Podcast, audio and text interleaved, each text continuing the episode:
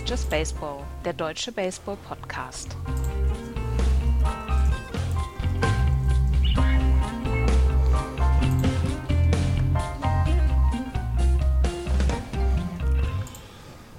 Nachdem letzte Woche schon der Season Opener für Just Baseball stattgefunden hat, fangen wir heute mit den Predictions an, mit unseren Vorberichten, wie ihr das von uns gewohnt seid. Hallo, liebe Leute, zu einer neuen, frischen Ausgabe von Just Baseball, eurem Baseball-Podcast. Es ist der 23. Februar 23 und wir müssen uns ein bisschen sputen, damit wir pünktlich zum Opening Day mit den Divisions durch sind. Aber wir haben uns vorgenommen, das zu schaffen. Und was wir uns vornehmen, das wisst ihr ja, das tritt ein. Hallo Andreas. Hallo. Und hallo Florian. Einen schönen guten Tag. Mit neuem Sound-Equipment. Wir haben ein bisschen Feedback bekommen und haben dann Florian zwei Wochen lang in ein Soundlabor eingesperrt, haben verschiedene Produkte getestet an ihm und äh, am, am Setup und haben dann unserer Meinung das ideale Sound-Setup für Florian gefunden. Du hörst dich, ich, ich habe gar keine Worte dafür, wie du dich anhörst. So gut, so klar, so, so neu. Ja, das, das andere Headset war etwas älter, was ich noch hatte, und da musste man ein neues her. Und ich hatte das von der Arbeit benutzt, was da völlig für ausreicht. Aber dann nach berechtigter Kritik haben wir dann uns entschlossen, äh, dass ich mich durch halb Hamburg schicke, um das Paket abzuholen. Ja, alles, alles, alles richtig gemacht. Ja. Bevor wir anfangen, haben wir noch äh, einen äh, Shoutout, den wir geben müssen, denn wir haben eine, eine wunderbare Bewertung auf äh, iTunes bekommen vom Lennart, neun Jahre alt. Hallo Lennart. Vielen Dank, dass du uns hörst. Das freut uns tatsächlich sehr. Und äh, äh, wir schauen mal, dass wir die Cincinnati Reds in diesem Jahr vielleicht nicht ganz so runterfallen lassen. Das können wir aber nicht versprechen. versprechen können wir es nicht. Aber äh, äh, du, Lennart, stell dir so vor, als würde ich gerade mit den Armen wedeln. Und dich von der Third Base zur Homeplate schicken. Obwohl der Ball schon Richtung Rollen. Ist. Rollen. Das sind, so ist das mit, mit guten Vorsätzen. Ne? Wir, wir sind ja praktisch, wir starten ja gerade erst ins neue Jahr. Wir können ja im Prinzip noch gute Vorsätze machen die man dann spätestens nach drei Wochen über einen, über, über einen Haufen schmeißt. Ich sehe uns am 20. April oder am 21. April damit schon. Naja, die Cincinnati Reds, da können wir jetzt auch nichts mehr machen. Müssen wir dazu noch was sagen? Die, also ist doch klar, dass die so schlecht sind, so nach dem vierten Spieltag. Jetzt lass den, lass den Lennart in Ruhe. Nein, aber tatsächlich, vielen, vielen Dank. Ja, vielen äh, hat Dank. uns sehr, sehr gefreut, deine, ähm, deine ähm, Rezension, deine Bewertung. Wenn ihr es dem Lennart gleich tun wollt, wir freuen uns tatsächlich über äh, Bewertungen, Rezensionen auf iTunes. Die helfen uns ein bisschen sichtbarer zu werden im elften Jahr Just Baseball. Man muss es nochmal betonen. So, jetzt gehen wir in Medias Res und fangen mit unseren Divisionsvorschauen an. Und wie ihr das oft von uns gewohnt seid, starten wir in der American League. Dort im Osten, machen es aber diesmal ein bisschen antizyklisch. Das liegt daran, dass ich leider Gottes nicht so viel Zeit habe und ein bisschen ähm, arbeitstechnisch eingebunden bin. Deswegen fangen wir mit den Boston Red Sox an, die im letzten Jahr auf Platz 5 der Division abgeschlossen haben.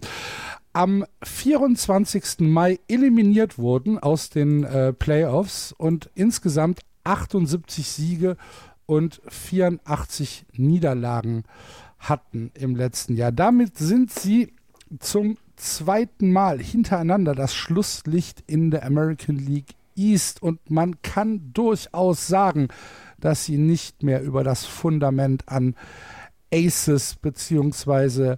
Impact-Spielern verfügen, um den Titel in der World Series irgendwie anzupeilen, um vielleicht sogar die Playoffs anzupeilen.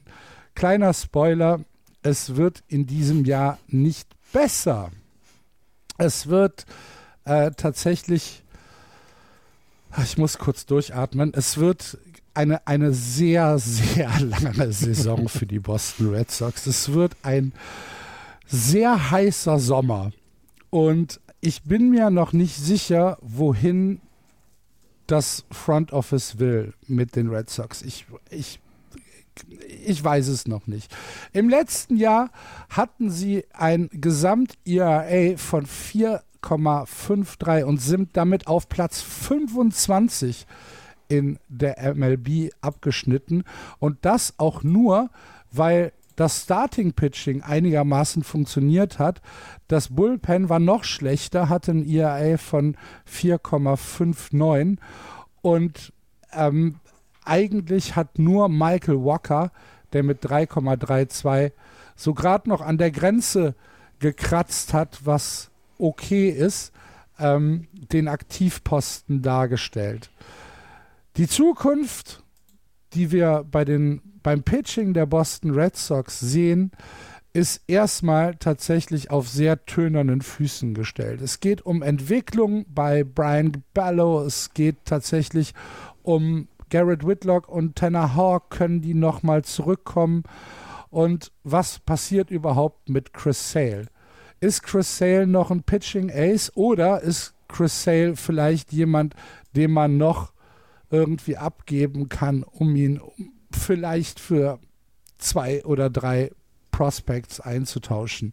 Niemand weiß es. Und das gesamte ähm, Pitching der Boston Red Sox sieht ein bisschen unausgegoren aus. James Paxton kann sich als wertvoll erweisen. Ähm, hatte ja das äh, letzte Jahr aufgrund von Tommy John verpasst und äh, hat vielleicht die Möglichkeit, jetzt zu rebounden in 2023. Aber ähm, wenn du das Team neu aufstellen willst, was ja durchaus vonnöten ist, ähm, wo ist dann die Investition ins Patching?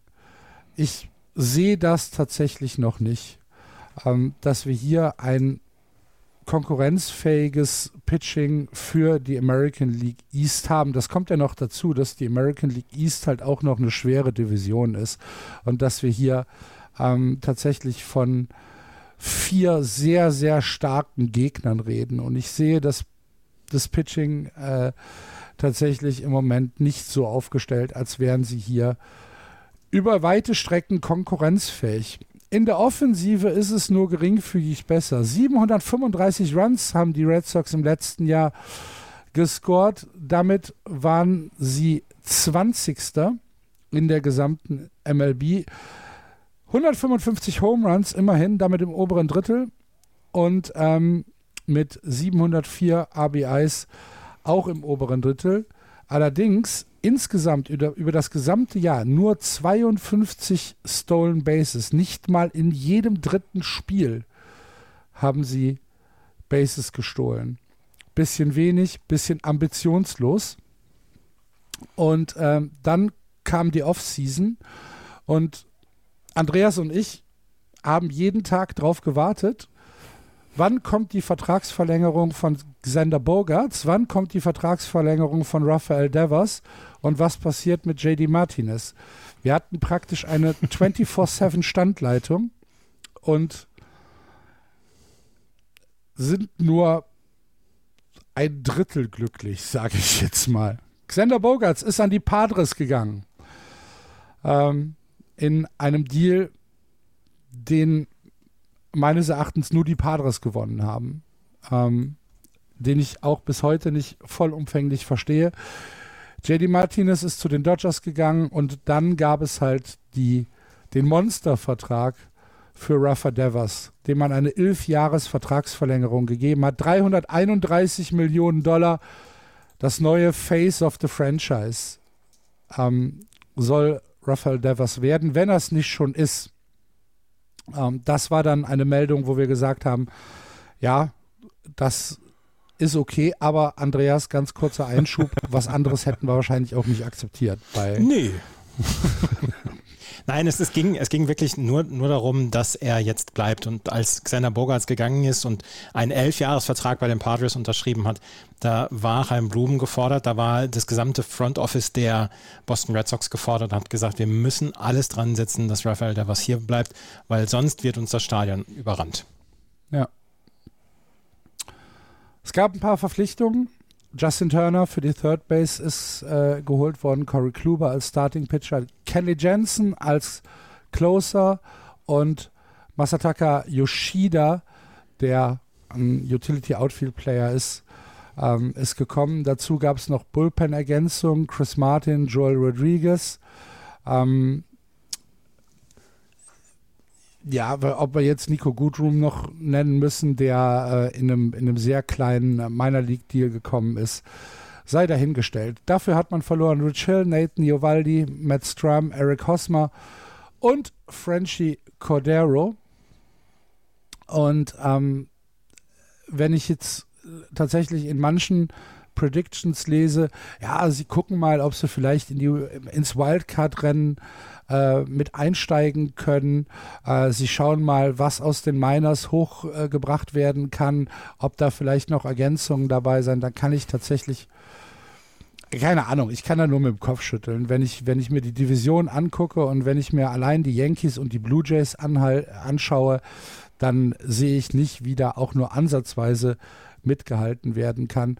Ähm, Tampa hat weiterhin einen erstklassigen Pitching-Staff. Auch gegen die wird es keine äh, großen Dinge zu gewinnen geben. Und ähm, bei den Orioles haben wir im letzten Jahr gesehen, dass die Orioles äh, auch mit ihrem, in Anführungsstrichen, No-Name-Team oder mit, mit einem Team, was vielleicht nicht aus den ganz großen Stars besteht, viel gemacht haben, viel mehr als wir erwarten. Ähm, ich möchte mal mit der, äh, der Line-Up anfangen äh, und äh, gehe dann aufs Pitching über. Und gucken wir mal, ob wir hier irgendwas Überraschendes noch finden. Ich kann es mir fast nicht vorstellen. Wir fangen an mit äh, Masataka Yoshida, der laut allen Berichten wahrscheinlich der neue Lead-Off-Hitter für die Red Sox sein wird. Anfang Dezember verpflichtet 90 Millionen, hat in sieben Spielzeiten in Japan bei 2759 At-Bats 425 Runs gescored, 135 Home Runs, 474 RBIs und 21 gestohlene Bases. Er ist ein ähm, tatsächlich äh, ein, ein Mid-Power-Hitter und äh, seine größte Stärke ist wahrscheinlich seine Disziplin an der Platte. 427 Walks stehen 307 Strikeouts gegenüber. Das ist äh, ein ziemlich guter Wert. Und ähm, von daher können wir können das fast schon als Moneyball-Verpflichtung ähm, sehen. Er kommt auf Base, was für ein Lead-Off-Hitter ja nicht die schlechteste Eigenschaft ist. Er hat in den äh, letzten drei Spielzeiten äh, 80 Spiele ähm, verpasst, hat ein paar Verletzungen gehabt und ähm, da, naja, also es ist nicht so, dass, dass man jetzt von einem von der Sportinvalidität äh, ausgehen muss, aber er hat schon so ein paar Malessen. Ähm, hoffen wir, dass er gesund bleibt. Er ist äh, im Outfield hat er so ein bisschen Geschwindigkeitsdefizite. Müssen wir mal schauen, wie die Offseason war, ob er sich da verbessert hat und ähm, ob er hier im Outfield den ähm, Boston Red Sox weiterhelfen kann. Jetzt wäre ich normalerweise zu Trevor Story gegangen, der auf der äh, Second Base angedacht war, aber Überraschung, Überraschung, am 10. Januar ist er am Ellbogen operiert worden ähm, was tatsächlich im, im, Baseball immer eine schlechte Nachricht ist. Am Ellbogen operiert zu werden, ist äh, so etwas, was man, was man nicht hören möchte. Und ähm, wir rechnen im Moment mit mindestens sechs Monaten. Das heißt, All-Star Break eventuell, wenn alles ähm, im Heilungsverlauf so läuft, wie es äh, zu laufen hat, aber ja, es können noch sieben werden. Oder acht. Vielleicht fällt er die Saison aus, was weiß ich. Keine Ahnung. Das wäre schön. Wann kommt der Komet? ersetzt, ersetzt wird ähm, Trevor Story durch Christian Arroyo oder eventuell Nick York. Müssen wir mal gucken. Äh, Nick York ist ähm, ein sehr junger Spieler, der äh, 2020 im June Amateur Draft verpflichtet worden ist, hat eine sehr gute A-Ball-Saison gespielt, hat eine sehr gute High-A gespielt und ähm, ist tatsächlich so auf dem, auf dem Weg ähm, nach oben zu kommen. Das meines Erachtens wird es nicht der Day-to-Day-Spieler werden, sondern wir werden erstmal äh, Christian Arroyo auf äh, Second Base sehen, was daran liegt, dass man sich dazu entschlossen hat, äh, Kike Hernandez äh, definitiv Short, Shortstop spielen zu lassen. Und äh, deswegen braucht man dort einen Ersatz und das wird Christian Arroyo sein. Ja, Kiki Hernandez ist ein gutes Stichwort. Der wird ähm, dann wahrscheinlich auf Position 2 spielen. Hatte in 2021 wahrscheinlich die beste Saison seiner Karriere, aber dann ähm, auch einen kleinen Downer in 2022. Er ist aber immer noch ein Spieler, der ähm, auch zurückkommen kann. Was ich, was ich tatsächlich ähm, hoffe und ähm, uns hier vielleicht eines Besseren belehrt, weil es gibt ähm, tatsächlich Leute, die sagen, ach komm, der hat nach seiner Hüftverletzung, äh, hat er hat er einen 200er Schnitt äh, gespielt, war knapp über der Mendoza-Line und äh, der kommt nie wieder zurück. Ich bin da ein bisschen optimistischer bei Kike Hernandez, aber auch das ist natürlich nur ein Bauchgefühl. Ähm, auf, äh, auf 3B wird Justin Turner stehen. Justin Turner ähm, wahrscheinlich über alle Kritik erhaben. Sehr, sehr, sehr, sehr guter Third Baseman. Ähm, hatte im letzten Jahr auch ein paar Verletzungsschwierigkeiten mit, äh, mit dem Unterschenkel äh, und hatte, glaube ich, auch irgendwas, äh, eine Bauchmuskelzerrung. Ich weiß es nicht genau, irgend, irgendwie sowas, wo er ein paar Spiele verpasst hat. Aber ähm, Justin Turner ist ein Hoffnungsschimmer für die Boston Red Sox ähm, und hat mit seinem, mit seinem Schlagdurchschnitt, mit seinen Home Runs, mit seinen RBIs ist er jemand, den man ähm, tatsächlich bedingungslos im Line-up haben muss. Dazu ist er ja auch noch flexibel einsetzbar. Du kannst ihn äh, neben der Third Base auch auf die First Base, stellen und du kannst ihn auch als DH ein, einsetzen, ähm, wenn, wenn man äh, Interleague-Spiele hat zum Beispiel. Äh, Quatsch, wenn man Interleague-Spiele hat, wenn man ähm, na, wie heißt es denn? Ich weiß nicht, was du. Ich würde das auch gern. Das wüsste ich jetzt den auch Namen gerne. nicht mehr. Ich weiß den Namen nicht mehr. Umschreiben Sie das. Das so. beschreibt doch einfach Zeig mir an mal. der Puppe,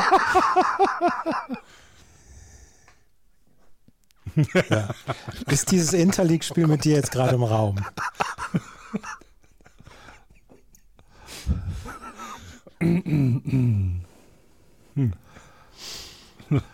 Ich lasse es einfach so stehen. Ich weiß Mach- nicht mehr, was ich sagen. Ich weiß nicht mehr, was ich sagen wollte. Ähm, und äh, dann kommen wir wahrscheinlich zum Star ähm, des Teams, zu eben jenem äh, Rafael Devers, der im letzten Jahr auch so zwei, drei na, Rückgänge hatte. Ähm, 2021 haben wir alle von Rafael Devers äh, geschwärmt und haben gesagt, ach du liebe Güte, das wird der neue Superstar. Ich glaube das immer noch, aber er hat äh, 2022 an, ähm, naja, tatsächlich einen Rückgang gehabt.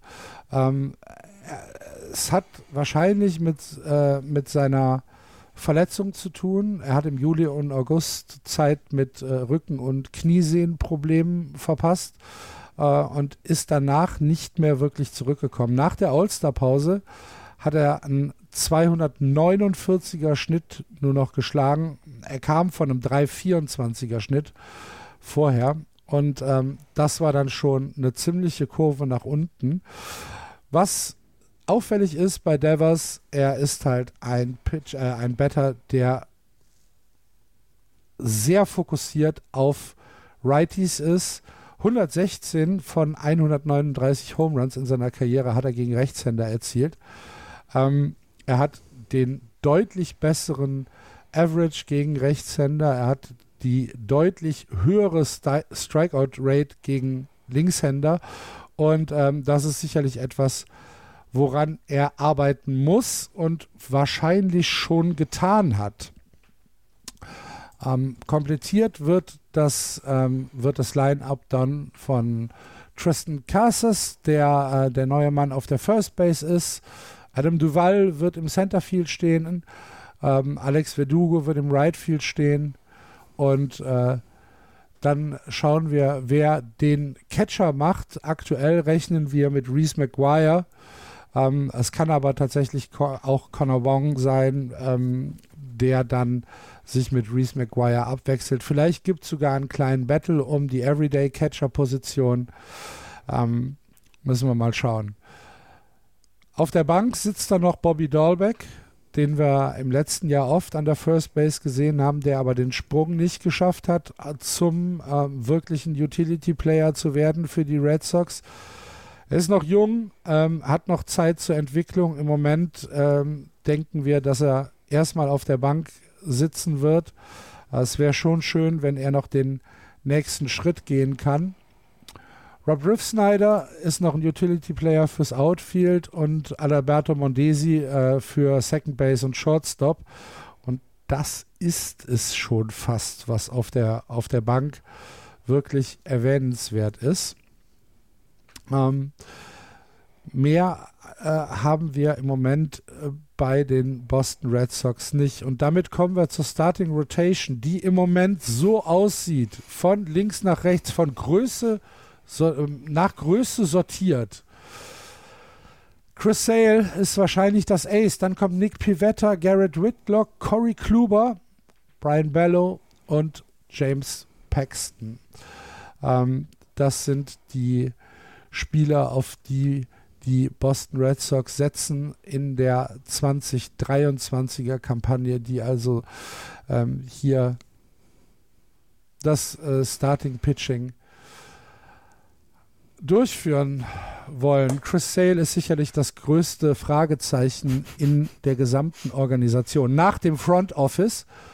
Ähm, Chris Sale hatte Ende März 2020 Tommy John und ähm, irgendwie hatte, habe ich das Gefühl, er ist danach nicht wieder Chris Sale gewesen. Er hatte ähm, eigentlich eine sehr gute Recovery in den, in den Miners, hat ähm, dort ähm, sehr gut geworfen, ist dann aber wieder zurück in die, ähm, in die, in die Majors gekommen und hat dort ähm, ja nicht dieses Chris Sale Selbstverständnis an den Tag legen können. Im letzten Jahr hat er dann noch eine Rippenverletzung gehabt, hat damit Springtraining äh, fast komplett ausfallen lassen, hatte nur zwei Einsätze. Dann hat er sich einen Finger gebrochen im Juli und im August das Handgelenk bei einem Fahrradunfall. Etwa kein gutes Jahr für Chris Sale, kann man glaube ich so sagen. Kann, komm da zurück, Andreas? Ja, aber nicht in der Form, in der wir ihn, als er das, das erste Mal oder das, in seiner besten Saison war, auch bei den, äh, bei den äh, White Sox war. Ähm, ich glaube nicht in dieser Form, aber wenn er ein 3, 350er ERA-Pitcher wird und das gesund wird, dann ähm, nehmen das die Red Sox auf jeden Fall immer. Ja. Seit 2017, macht beide mal einen Tipp. Seit 2017, seit der Saison 2017, wie viele Innings hat Chris Sale geworfen insgesamt? Ich glaube, ich weiß es relativ genau. Ich wollte gerade also okay, ich würde sagen, mal, ein guter Pitcher hat irgendwie 180 oder sowas, ne? Das ist ja. Pro, pro Jahr. Pro Jahr. Pro Jahr. So, mhm. und deswegen würde gerade die Verletzung und alles, kurze Saison, hat er vielleicht 300 oder sowas. 115 meine ich, ne? 214. Also, das ist nicht viel, ey, meine Herren. Ja. Das ist nicht viel. Ähm, in den letzten drei Saisons 48.1. Mhm. Jo. Corey Kluber der, der, nächste Patient äh, auf, auf der Liste. Äh, schleppt sich jetzt seit, seit drei Jahren mit einer Schulterverletzung rum. Hat aber letztes Jahr, hat aber letztes Jahr 160, 170 Innings geschafft. Ja. Das möchte ich dann auch nochmal sagen. Ja. Ähm, hatte in, in den äh, in den Starts, die er gemacht hat, ähm, aber tatsächlich ähm, auch große, große Schwierigkeiten. Im, in, den ersten, in den ersten sechs äh, Starts hatte, hatte er zwei Spiele mit insgesamt zwölf Runs und 23 Base Runner über acht Innings. Ähm, das ist kein guter Start, aber ähm, wir trauen Corey Kluber genauso wie Chris Sale zu, ähm, dass er nochmal zurückkommt. Ähm, der Betting Against gegen Corey Kluber, der macht ein bisschen Sorgen. Ähm, Im letzten halben Jahr hatte er ein 2,87er Betting Against, äh, was zu einem ERA von 4,18 geführt hat. Und ähm, das liegt damit, oder es hat wahrscheinlich größtenteils damit zu tun, dass sein Faustball in den letzten acht Saisons ähm, nicht mehr über die 90 gekommen ist. Der Fastball über die letzten acht Saisons ist bei 89,1. Sein Be Karrierebestwert war 94,3, das war 2014. Und ähm, sein, sein Go-To-Pitch, äh, der Change-Up und ähm, der Sinker, der äh, muss ihn da ein bisschen rausreißen. Ähm, beim Change-Up hat er zum Beispiel nur ein 2,22er Betting Against beim äh, Fastball ist er bei den 2,87. Das heißt, er ist ein bisschen predictable, was äh, seine Pitches angeht. Da äh, muss dran gearbeitet werden. Ähm, dann kommt James Paxton, der äh, auch aus Tommy John kommt. Der ist ja schon letztes Jahr da gewesen. Er ist halt nur ja, aber im, im, in der Rotation kommt der genau. Da, kommt, kommt äh, James Paxton. Ähm, hat äh, tatsächlich immer noch Schwierigkeiten mit seinem Ellbogen. Und äh, auch hier müssen wir schauen, wie er seine, seine Pitches einsetzt. Ähm, mir fällt es tatsächlich sehr, sehr schwer, an diesem Starting Pitching irgendwelche Hoffnungen zu knüpfen. Ich ähm, will den Leuten wirklich nichts Böses, aber ich glaube, in dieser Division wird es sehr, sehr schwierig ähm, gegen die Power-Hitter, die wir vor allen Dingen in New York und in Tampa haben, irgendwie zu bestehen. Eine sehr, sehr gute Bullpen Edition ist der Closer Kenley Jensen, ähm, über den wir in den letzten Jahren man kann fast schon sagen Jahrzehnten jetzt, wenn wir Just Baseball machen, ähm, ja mehr als einmal gesprochen haben, was selten mit seinen Leistungen auf dem Platz zu tun hatte, sondern eher mit seinen, mit den Begleitumständen. Äh, jetzt ist er hier und ähm, ich halte ihn immer noch für einen sehr, sehr guten Closer. Das heißt, äh, da habe ich wenig zu meckern. Setup Man wird Tanner Hawk sein. Ähm, kennen wir, ist auch in Ordnung, aber halt nichts Überragendes und in den in den Middle Innings, vielleicht für den Long Relief, haben wir äh, John Schreiber noch, der tatsächlich ein sehr, sehr gutes Minor League äh, Outing hatte und äh, dort vielleicht auf hat horchen lassen, ähm, ob er das konstant in der MLB abrufen kann. Schauen wir mal. Insgesamt, und damit schließt sich dann der Kreis zu dem, was ich am Anfang gesagt habe, ich weiß nicht, wo die Boston Red Sox hinwollen. Ich verstehe diese Mannschaft nicht wirklich. Ich verstehe, ähm, dass wir mit Rafael Devers ein Face of the Franchise haben, haben mussten, weil ähm, sonst wahrscheinlich in Boston wirklich die Missgabeln rausgeholt worden wären. Aber ich ich, ich, sehe, ich sehe dort keine, keine Ambition und ich sehe dort auch kein, kein klares Ziel, dass man sagt, okay, wir haben jetzt einen, einen Fünfjahres-Rebuild-Plan. Dafür sind zu viele Assets, noch einzelne Assets in der Mannschaft. Und dafür ist die Mannschaft auch noch zu teuer. Ähm, ja, ist doch so. Ja, naja. Ähm, und deswegen, mir fehlt tatsächlich eine klare Linie. Ich sehe die Boston Red Sox in diesem Jahr nicht wirklich konkurrenzfähig, äh, was den, was den Schritt irgendwie Richtung Playoffs, Wildcard angeht. Ähm, ich sehe sie noch nicht mal bei 500. Äh, letztes Jahr 78 Siege. Ich sage, es wird schlechter. Ich sage 75 Siege. Und ähm, freut ihr, liebe Hörer, euch schon mal auf sehr, sehr, sehr viel Motzerei in den nächsten Monaten. Aber was wir auf jeden Fall sagen müssen. There's no crying in baseball. There's no crying in baseball. No crying. Das werden wir sehen. Ich wollte gerade sagen, ich, ich glaube da noch nicht dran. Das, das, das, das werden wir sehen. Mhm. Also, ähm, das hat jetzt knapp eine halbe Stunde gedauert, deswegen ist das viel, viel zu lange und wir werden die anderen vier Teams nicht in jeweils einer halben Stunde besprechen. Ich bin etwas, kein Problem. Ich bin etwas positiver gestimmt, was die Red Sox angeht. Das ist natürlich ein komplettes Boomer-Bust-Team. Also, es ist ein Team, was, ähm, was also es gibt kein Team in der gesamten Major League Baseball, was eine derartige Diskrepanz zwischen was, äh, was passieren kann, wenn es richtig gut läuft und was passieren kann, wenn es richtig schlecht läuft hat.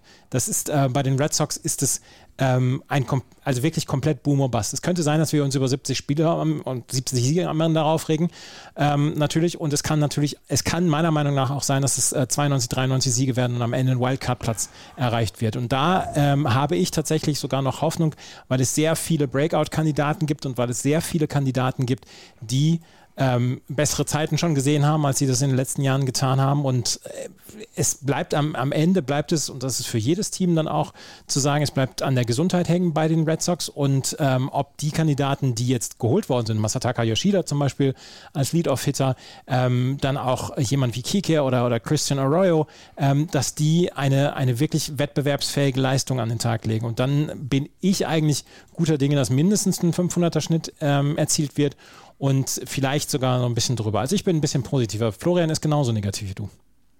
Noch, noch negativer als Axel sogar, weil die Frage, wo willst du mit der Franchise hin ähm, und dich in dieser Division umguckst, dann sehe ich die Red Sox, also das Over-Under, was ich irgendwo gefunden habe, liegt bei 78,5.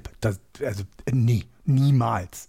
Die werden keine 78 Spiele gewinnen wenn sie 70 in der Saison gewinnen, dann glaube ich, ähm, haben sie Glück, denn man darf nicht vergessen, sie spielen jetzt auch gegen die NL East, die ähm, äh, NL West und die guten Teams aus der American League West ja sowieso schon und, und, und. Also es ist diese Saison sogar noch schwerer für die Boston Red Sox, an Siege zu kommen. Ähm, und die Konkurrenz ist nicht schlechter geworden. Also wenn sie 70 Siege bekommen, glaube ich, kann man das schon als Erfolg werten. Denn alles das, was, was Axel gerade erzählt hat, das ist eine, eine Franchise auf der Suche nach dem Sinn gerade gefühlt. Ähm, du bist in einer Stadt, in der lange Zeit Siegen zur Normalität gehörte, sei es also in allen Profisportarten, ist das eigentlich immer eine, ein Team gewesen oder immer Teams gewesen, die, die, die aufs Gewinnen aus sind. Und das sind die Boston Red Sox in diesem Jahr nicht. Also selbst wenn es bei Chris Sale alles zusammenläuft und du selber gesagt hast, ein Starting Pitcher mit 3,5 ERA, das sehe ich nicht ansatzweise. Wenn der unter, äh, also wenn er es unter vier schafft, ist das schon eine gute Saison für ihn. Und ich glaube da nicht dran. Und das sehe ich bei den anderen Starting Pitcher auch nicht. Ähm, ähm, das Bullpen haben sie ein bisschen verstärkt, ja. Kenley Jensen wird der Spieler mit den meisten Box in, diesem, ähm, in dieser Saison werden, weil der eine mega langsame Pitching-Motion hat. Und du kannst nicht zwölf Jahre Pitching in einer Saison umkrempeln. Deswegen ist diese Verpflichtung bei den neuen Regeln das Dümmste, was du machen kannst. Du kannst dir keinen langsamen Closer holen. Das, wann bringst sechs Wochen sich anzupassen. Ja, ja, genau. Was er zwölf Jahre lang mhm. Äh, gelernt hat. Das ist nicht so einfach. Ich ähm, weiß. Na, das, deswegen, ja, sie haben halt, sie müssen sich anpassen und er wird sich ja auch anpassen. Und Kenley Jensen gehört immer noch zu einem der besten Closer in der Liga. Ja, alles cool. Aber nicht in dieser Saison weil sich alles ändert. Das ist ein völlig sinnbefreiter Move in meiner, meiner Meinung nach. Okay, ähm, okay. Ähm, also kom komplett, nein, komplett. Beruhigen Sie sich. Ähm, nein, und dann, ich, ich bin, als ich die Vorschau gelesen habe und die Prediction, den Vergleich der, der Over-Under zwischen Boston und Baltimore gesehen habe, bin ich hier wie so ein kleiner Fuchs, wie nennt man, ich bin völlig aufgeregt. Das kann nicht sein. Wie kann man die Boston Red Sox auf 78 Siege bringen? Sehe ich in keinster Weise. Ähm, wenn alles gut zusammenläuft, können sie 78 kriegen, aber da muss wirklich, wirklich alles beisammenlaufen und das war es dann auch. Ähm, und in dieser Division haben wir auch gesagt, das ist schwierig. Und mein Problem dabei ist, wo ist der Blick auf die Zukunft? Das Risiko, was du eingegangen bist, ähm, ein, ein Rookie aus Japan zu holen, das, das kann zünden. Und da bin ich auch sicher, dass ihr damit jemanden ja, bekommt. Er ist, er ist kein Rookie, ne? Der ja, hat in Japan schon. Ja, ja, klar, äh, aber null Service Time. Ja, ja, klar, aber null Service Time in der MLB. Und wir wissen, ja, dass das nicht immer, also, ne, also ja, äh, aber ich glaube auch daran, ganz so doof ist Reimblom nicht, ihm quasi so, so einen Vertrag zu geben. Ich glaube nicht, dass, da, dass, dass bei ihm das komplett jetzt ausgetickt ist, sondern das ist schon okay. Und ich glaube, das kann jemand werden, der dann die nächsten zwei Jahre oder wenn er dann drei Jahre hat, ähm, auch m, hm, zu, zu Siegen beitragen wird. Aber nicht in seiner ersten Saison. Da glaube ich noch nicht dran. Und vielleicht dann in der zweiten Jahreshälfte, dass er sich dann dran gewöhnt hat und an die starken Pitch in der American League East. Das glaube glaub ich auch dran. Aber ich sehe sie auf jeden Fall als letzter in der Division und keine 70 Siege. Okay dann ähm, ja, müssen wir das so stehen lassen. Sorry, dass ich mich da jetzt ein bisschen verloren habe in diesem äh, in, in, in dieser Motzerei und dass es jetzt so lange geworden ist. Ähm, ich habe nicht auf die Uhr geguckt. Es tut mir leid. Äh, ich werde, ich gelobe Besserung für die nächsten für die, für die nächsten äh, Aufnahmen. Für heute muss ich mich leider verabschieden. Florian und Andreas werden das hier äh, zu Ende führen. Ich muss jetzt noch ein bisschen arbeiten und äh, freue mich, wenn ihr nächste Woche wieder einschaltet ähm, mit der American League Central. Da werde ich dann auch ein bisschen entspannter sein, glaube ich. ähm, Andreas, Florian, euch noch viel Spaß und wir hören uns nächste Woche. Axel, danke. Ach so, wie viel Platz? Andreas. Fünfter? Ja, fünfter. Gut. Florian? Auch fünfter. Ich sag dritter. So, und damit übernehme Tschö. ich jetzt. Tschö. Und damit übernehme ich jetzt. Und äh, damit gehen wir rüber zu den New York Yankees. Die New York Yankees haben nicht diese Probleme von den Boston Red Sox. Und die New York Yankees haben letztes Jahr die American League East gewonnen mit 99 Siegen und 63 Niederlagen. In den Playoffs dann in der Divisional Series 3 zu 2 gegen die Guardians. Zu einem 3 zu 2 haben sie sich gequält damals. Dann 0 zu 4 gegen die Astros. Gesweept worden von den Astros. Und dann war die gute Saison und die ja auch historische Saison dann schon wieder beendet. Die große Story, die wir im letzten Jahr haben, hatten, und darüber haben wir in jedem Podcast gesprochen, war der Home Run Chase von Aaron Judge 60 Home Runs wollte er unbedingt haben, 61 von Roger Maris wollte er auch haben und er hat sie geschafft, 62 Home Runs in der Saison. Allerdings wurde dann auch das Thema immer größer, ja, er wird jetzt Free Agent zur, ähm, zur, zur Offseason. Was machen wir denn jetzt mit ihm? Wir haben gesagt, es kann nicht sein, dass er geht. Es kann einfach nicht sein, dass er geht und dass die Yankees ihn gehen lassen. Und nein, sie haben ihn nicht gehen lassen. Neun Jahre, 360 Millionen Dollar, den Vertrag, den er unterschrieben hat. Und der ist wahrscheinlich auf jeden Fall für die Leistung, die er in der Vergangenheit gebracht hat, jeder Cent wert. Es wird eine Regression geben im Laufe der Jahre sechs bis neun wahrscheinlich bei jemandem, der so groß ist, der äh, dann auch eine relativ ja, anstrengende Position ausfüllt im Outfield, den man noch nicht, solange Giancarlo Stanton noch da ist, ähm, einfach nur als DH auflaufen lassen kann. Ähm, da muss man äh, ja so ein bisschen dann ja, Einschränkungen hinnehmen im Laufe der Saison, der, der Saisons. Aber das ist dieses Jahr noch kein Thema. Und dieses Jahr, er hat selber gesagt, naja, warum soll ich nicht nochmal 60 Home Runs schlagen? Und man möchte hier nicht sagen, das ist komplett unrealistisch, weil wir haben es im letzten Jahr gesehen. Carlos Rodon haben sie dann als neue und große Neuverpflichtung vor dieser Saison geholt. Carlos Rodon, der letztes Jahr bei den White Sox noch gepitcht hat und der äh, zwei letzten, die zwei letzten Saisons von ihm waren fantastisch. Äh, er hat auch sehr viel Interesse von anderen Clubs noch äh, auf sich gezogen, unter anderem die San Francisco Giants wollten ihn ja haben, einige andere Jahr. Teams auch noch. Ja, ja. Entschuldigung, er, kam, er hat bei den genau, Giants gepitcht. Im letzten Jahr hat er sein äh, Comeback-Year gehabt oder sein, sein sein Jahr, wo er wieder besser gepitcht hat als das Jahr davor bei den White Sox. Und dann genau. haben ihm die Yankees verdientermaßen einen richtig guten Vertrag angeboten, genau. Entschuldigung, ja, sechs Jahre, 162 Millionen Dollar. Eine ähm, Verpflichtung für die nächsten Jahre, vor allen Dingen, weil man ähm, gutes Starting-Pitching hatte bei den, ähm, bei den New York Yankees, aber noch kein überragendes Starting-Pitching, was man ja dann auch in den Playoffs gesehen hat, unter anderem gegen die Astros, wo man die Offensivpower der Astros oder der Offensivpower nichts entgegenzusetzen hat. Und ähm, da hat man noch eine, eine kleine Verpflichtung gemacht, eine Free Agent-Verpflichtung, allerdings einen Spieler, der letztes Jahr schon dabei war. Das war ähm, Anthony Rizzo, dem man einen Vertrag geschrieben äh, und gegeben hat für weitere zwei Jahre. Und ähm, das waren die ähm, Zugänge, die größten Zugänge, die man auf jeden Fall hier hatte. Und ähm, das waren die Spieler, die ja am meisten Nachrichten hervorgerufen haben. Es hat, man hat einige ähm, Relief-Pitcher verloren in der äh, Offseason. Chad Green, Aroldis Chapman äh, sind, ähm, sind bei neuen Clubs. Miguel Castro haben sie nicht mehr. Lucas Latke haben sie zu den Braves getradet. Und äh, Michael King ähm, wird in diesem Jahr wiederkommen. Wann, weiß man noch nicht so richtig. Ähm, ob er zum, zur, zum Opening dabei sein wird. Und sie haben Tommy Canley noch wiedergeholt.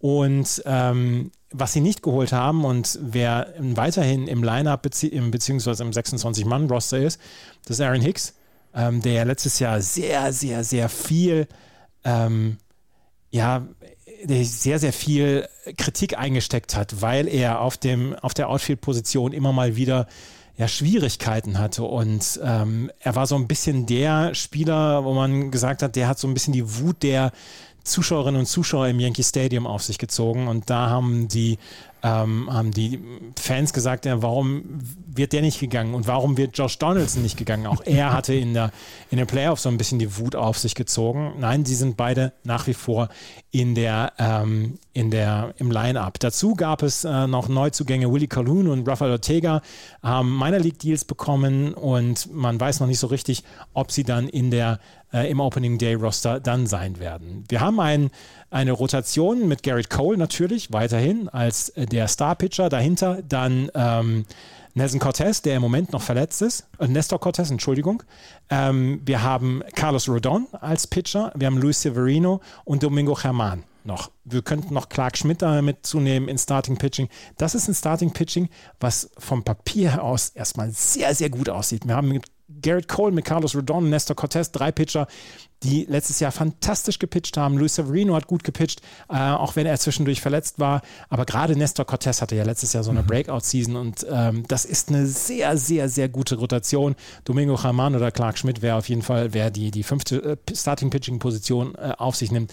Das wissen wir zu diesem Zeitpunkt noch nicht, aber da wird es vielleicht dann auch noch so einen kleinen Wettbewerb im Spring-Training geben. Im Bullpen haben wir Clay Holmes, Jonathan Loyaisiga, Wendy Peralta, Ron Marinaccio, Louis Trevino, Tommy Canely, Albert Abreu ist noch mit dabei und Matt Crook ist noch mit dabei. Wir haben ähm, Scott Efros noch und Michael King, den wir nehmen können. Und die sind, ähm, ja, die werden so ein bisschen ja, das Bullpen unter sich ausmachen. So ein richtiger, so ein richtiger Closer ist noch nicht. Ähm, ist noch nicht heraus, hat sich noch nicht herauskristallisiert. Man geht eigentlich davon aus, dass Clay Holmes der äh, Closer werden wird. Aber auch der ist nicht unumstritten und äh, da müssen wir nicht sagen, dass das unbedingt jemand ist, der auch am Ende der Saison noch der Closer sein wird. Also das wird sehr spannend sein bei den New York Yankees. Das Bullpen an sich ist gut. Aber wie sich die Rollen so entwickeln werden, das wissen wir zu diesem Zeitpunkt noch nicht. Wahrscheinlich wird Jonathan Loisiger mit dabei sein im Setup, also siebtes, achtes Inning, Shane Green, dann Michael King, wenn er wieder zurückkommt. Ach so, einen Namen habe ich noch vergessen im Starting Pitching, Frankie Montas der äh, letztes Jahr ja getradet worden ist zu den New York Yankees, eine katastrophale Halbserie hatte und jetzt operiert werden muss und wahrscheinlich das ganze Jahr ausfallen wird. Ähm, der wäre noch einer für Starting Pitching gewesen. Das hat sich leider bislang überhaupt noch nicht ausgezahlt für die New York Yankees. Ähm, der ist jetzt, äh, der ist jetzt operiert worden. Wir haben das Lineup ähm, von den New York Yankees. Ähm, Gleiber Torres als der ja, wahrscheinlich Lead-Off-Hitter, Second Baseman. Aaron Judge auf der 2, Outfielder, dann Anthony Rizzo auf der 3, Giancarlo Stanton auf der 4, Josh Donaldson auf der 5. Dann haben wir noch Harrison Bader, da wo wir letztes Jahr ja gedacht haben, warum traden die äh, New York Yankees für Harrison Bader, einen Spieler, den sie erst im September wiederbekommen werden. Er hat dann gute Leistung gezeigt, als er zurückgekommen ist, ähm, aber das war so ein Trade, der so ein bisschen ja auch vielleicht ein Vorgriff auf die, dieses Jahr war. Outfielder, ein sehr, sehr guter Defensiv-Outfielder vor allen Dingen, Harrison Bader, und der wird dieses Lineup noch stärker machen. Aaron Hicks dann vielleicht auf der 7, Oswald Peraza, einer der jungen Spieler, die nachkommen, so wie Anthony Volpe. Ähm, Oswald Peraza wird wahrscheinlich der Shortstop oder Isaiah Keiner Falefa, aber ich gehe davon aus, dass ähm, Aaron Boone sagen wird, wir nehmen Oswald Peraza in die Shortstop-Position und dann haben wir José Trevino noch auf der Catching-Position. Wir haben Josh Donaldson, äh, den habe ich genannt. Wir haben DJ LeMayu, der noch ähm, spielen kann. Ähm, drittes, zweites, ähm, dritte, zweite, erste Base.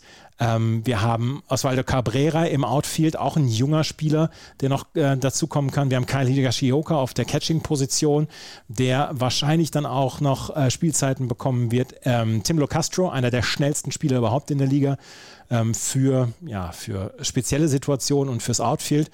Und ähm, dann noch jemand wie Marvin Gonzalez zum Beispiel. Im Outfield haben wir, ja, dann haben wir John Carlos Stanton noch.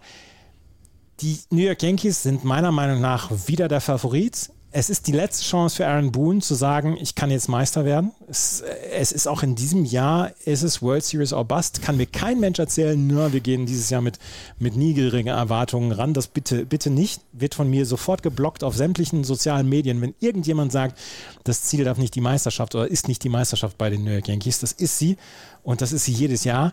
Und ähm, ich glaube trotzdem, dass sie die Division wieder gewinnen werden und ähm, dass die Mannschaft wirklich stark genug ist und dass sie mit Carlos Rodon und mit ähm, Anthony Rizzo zwei Neuzugänge in Anführungsstrichen haben, die dieses Team besser machen. Harrison Bader ist ja quasi auch ein Neuzugang. Also ja, erster Platz für die New York Yankees. Was 94,5 Siege ist das Over-Under. Sehe ich auch für die Yankees. Vielleicht ein bisschen drunter, ähm, weil das Schedule sich ja geändert hat in diesem Jahr. Ähm, heißt das nicht unbedingt dann für die Yankees auch mehr Siege.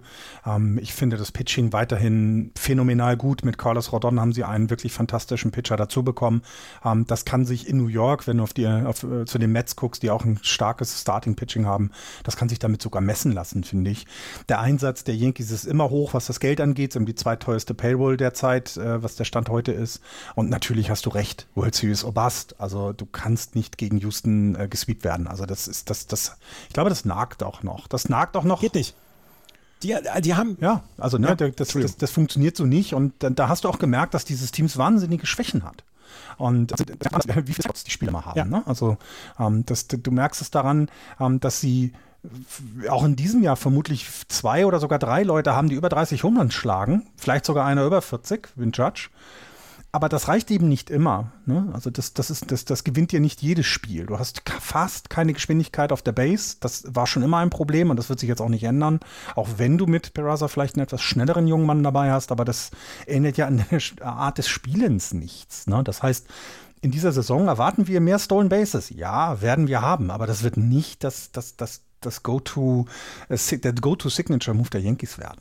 Ähm, deswegen, natürlich musst du mit den Yankees rechnen und ähm, die werden aber dieses Jahr, und ich habe das letztes Jahr schon gesagt, die werden dieses Jahr nicht die Division gewinnen, das wird ein anderes Team machen. Ähm, und deswegen sehe ich sie auf zwei Jahre locker in den Playoffs, also da brauchen wir gar nicht drüber reden. Und ähm, auch da natürlich guckt wir müssen zur Trade Deadline gucken, wer dann auch entsprechend geholt wird, weil das Closer-Thema jetzt, dass da Chapman jetzt weg ist, ist eben diese klare Rolle nicht zugeteilt. Und da kann ich mir gut vorstellen, dass sie dann nochmal ähm, in ihre Farm gucken. Denn auch das muss man dann zugeben. Die Farm ist mit Platz 14, gehört zu der oberen Hälfte in der gesamten Liga. Also jedenfalls war es die letzte Bewertung so. Das heißt, vielleicht hast du da die Chance eben ähm, äh, zu tauschen und äh, jemand wie Kanafal zum Beispiel, wenn ist vielleicht dann übrig. Ähm, ähm, wenn auf der Shortstop-Position eben der, der, der junge, das junge Eigengewächs sozusagen spielt mit Peraza, äh, Peraza ähm, dann könnte da ja eine Möglichkeit bestehen, auch noch wieder Trade, äh, einen Trade anzu, anzusteuern. Und ähm, deswegen na, niemals die Yankees rausreden, aber sie werden für mich nicht die Division gewinnen, äh, aber in die Playoffs kommen. Mit dem zweiten Platz. 0 zu 4 gegen die Houston Astros letztes Jahr war eine Blamage. Ja. Punkt. Ja, so. absolut. Absolut. Und ähm, Die New York Yankees haben letztes Jahr die Division gewonnen. Zweiter im letzten Jahr sind die Toronto Blue Jays geworden. Und die Toronto Blue Jays arbeitet jetzt Florian für uns auf. Genau, herzlich willkommen, Toronto Blue Jays, Sieger der American League East in diesem Jahr. Ähm, die Blue Jays waren letztes Jahr schon wirklich gut. Da konnte man nicht sagen, ähm, waren zwar sieben Spiele zurück, aber 92 Siege zu haben und dann sieben Spiele zurück, das ist, ähm, da kann man von einer guten Saison reden, wenn man eben auch betrachtet, dass sie ihren Manager zur Hälfte der Saison rausgeworfen haben. Ich glaube, das geht immer noch so ein bisschen unter. Ähm, die haben tatsächlich letztes Jahr ähm, ähm, ihren Manager rausgeworfen und danach ging es dann noch besser, lief auch und dann kamen die Playoffs und ja, sie fliegen 2-0 gegen die Seattle Mariners raus. Auch eine Enttäuschung meiner Seite, meiner Seite nach. Ähm, das heißt, das Team ist noch nicht fertig ähm, und das merkt man auch, weil die sind ja mit einem ganz anderen Ansatz, als es zum Beispiel auch die Yankees oder auch andere Teams machen, sich über Free Agents zu, äh, unbedingt aufzubauen, sondern sie haben ja wirklich viele Young Guns aus den eigenen Reihen. Also selbst gedraftete Spieler mit, mit Vlad Guerrero Jr. oder Bobby Schett und so weiter und so weiter. Ähm, das heißt, das ist ja ein anderer Ansatz. Und diesem Ansatz vertraut man weiterhin. Also man ist jetzt nicht in diese Saison gegangen und hat sich um die großen Free Agents ähm, ähm, geschlagen mit den anderen. Man hat versucht, einige Positionen noch etwas breiter zu machen. Ähm, sie haben sich noch einen Starting Pitcher dazu geholt mit Chris Bassett äh, und haben sich dann ähm, in, dem, in dem Platoon, in der Line-Up mit dem fast 40, nein gut, 35 Jahre wird er jetzt, jährigen äh, Brandon Belt, ähm, der als Free Agent von den, von den Giants kam, ähm, haben sie quasi da noch etwas getan und machen eher so die kleinen Moves. Ne? Mit Kevin Kiermeier kriegt diese offensivstarke, das offensivstarke Outfield, was vorher da war, kriegt den defensiven Part dazu. Kevin Kiermeier ist jetzt nicht unbedingt die offensive Waffe, die du dir als ähm, Erster in der Betting-Lineup vorstellst, aber im Centerfield oder im Outfield, wo er dann äh, auf welcher Position Ein er doch immer spielt. Künstler.